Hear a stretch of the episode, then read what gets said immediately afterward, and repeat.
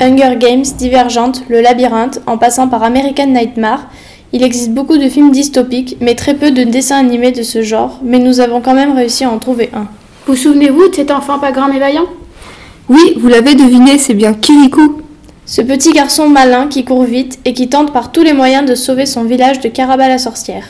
Ce dessin animé destiné aux enfants a l'air à première vue innocent, mais vu d'un œil plus mature, on se rend compte que c'est une dystopie. D'ailleurs, on vous a pas expliqué ce que c'est une dystopie. C'est une fiction dans laquelle la société est dirigée et surveillée par un pouvoir totalitaire. En gros, ça fait pas rêver. Dans Kirikou, ils vivent dans un village dominé par une sorcière et surveillé par ses fétiches, où ils ne sont pas libres de faire ou de posséder ce qu'ils veulent. En fait, c'est carrément une dystopie. Mais en fait, dans une dystopie, il n'y a pas un enfant ou un adolescent qui se révolte Si, et dans ce dessin animé, c'est Kirikou qui se révolte dès sa naissance. Et ça se finit bien On va quand même pas spoiler nos auditeurs.